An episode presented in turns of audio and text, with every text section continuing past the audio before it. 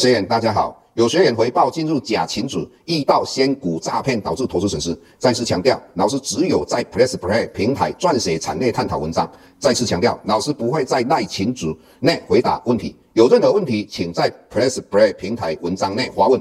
再次强调，老师不会教大家投资港股，老师只有投资台股，请大家要判别投资信息，请勿被骗上当。再次呼吁，请。勿盗用郑庭理老师本人名义和发文，冒用他人名义发文，以触犯伪造文书罪，请勿以身试法。接下来本周影片开始。各位大家好，又到我们解大盘的时间。那我想上个礼拜六、礼拜天的话，对投资人来讲是一个非常不快乐的一个假期哈。为什么？最主要原因，我们看到台湾的疫情哈，从星期五的染疫人数十六个左右哈，一下子上升到接近两百，再来三百多个哈。那当然。很多人就会担心啊，台股是不是会在一个一波的重挫哈？在这种状况之下，老师就在礼拜天晚上在 Press Play 就写了一篇文章哈。那那篇文章最主要告诉各位什么哈？那老师首先用一个例子，就是说，如果以礼拜天那种气氛，礼拜一的台股认为会跌的应该有九十五趴以上，认为会涨的应该不到五趴。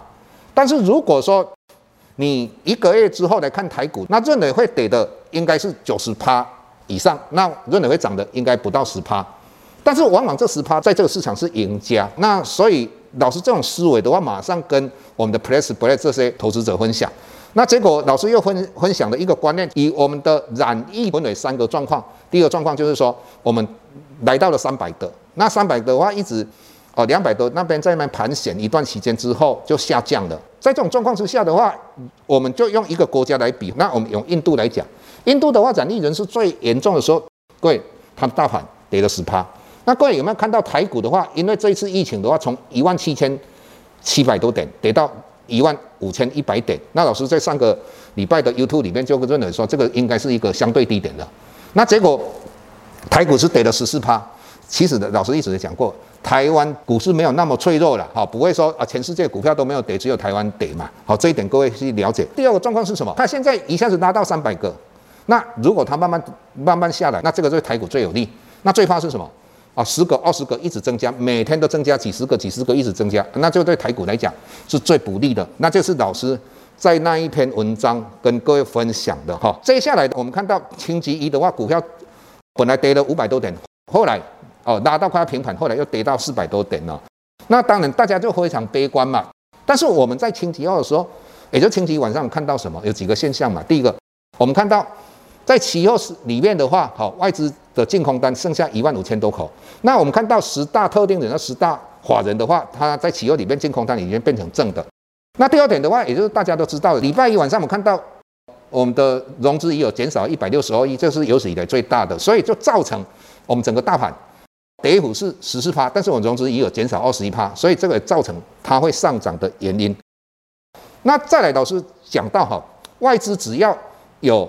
连续三天买超台股，应该有机会对台股来讲是一个啊开始往上涨，也就是外资可能要归队了。那因为我们从过去的资料来讲哈，外资在去年的话，我们大概卖了五千多亿，今年的话到了五月十四号大概卖了三千多亿，大概卖一兆。那以过去来讲，它从来没有两年都是卖超的，这过过去的十年。所以这种状况之下，我们就跟各位讲到说，只要你看到外资连续三天哦买超的话，对台股一定是。很大力度，结果我们看到清一三外资是卖超的，但是为什么清一三卖超的老师心里明白嘛？因为企业结算嘛，企业结算它一定会灌压台股，所以会现股灌压嘛，所以这个原因是在这个地方，所以它卖超。那星期四的话卖超是什么原因呢？最主要是我们的股东会要延期嘛，那延期的话，各位你要了解一点的，因为外资。还有很多的法人，他会计算一下，到底我们六月份、七月份、八月份到底要花现金股利多少？我们举个例哈，如果说以台积电来讲，它要发放十块钱的现金股利，那它一块钱就是如果刚好是十点的话，外资就会认为说，它的期货跟现货逆价差要差一百点。简单的讲，也就是现货整个点数要大于我们的期货一百点。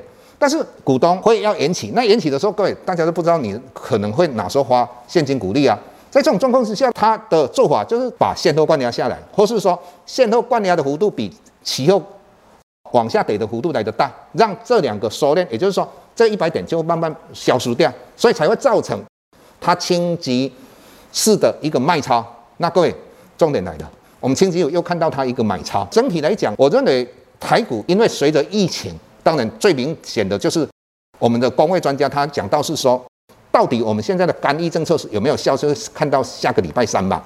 啊，如果这个有效的话，当然对台股绝对是一个很棒的，那台股就有机会再继续往上涨。如果没有的话，台股应该会在这边慢慢的哦做一个盘整。那当然，我们最重要就是有疫苗慢慢进来。所以各位，你要有风险力度，但是你不用太悲观。所以我们在 Place 这个地方这一段期间，我们当然继续跟各位分享的产业也是有哈。那当然，老师一直在一个非常危急的状况，很多投资人心理非常脆弱的状况之下，老师随时都会在 Place Play 跟大家分享老师的看法。整体来讲，老师的看法一样哈，以一万五千一百点，也就是上个礼拜三哦，我们盘中跌的。一千四百一十七点应该是本波段最有可能一个低点，啊，这是老师的看法啊。所以有时候在股票市场里面哈，就是就是真的是看你的经验哈。那这是老师的一个看法，所以老师认为哈，各位投资者你可以好乐观一点，但是要有风险意识。那我们今天。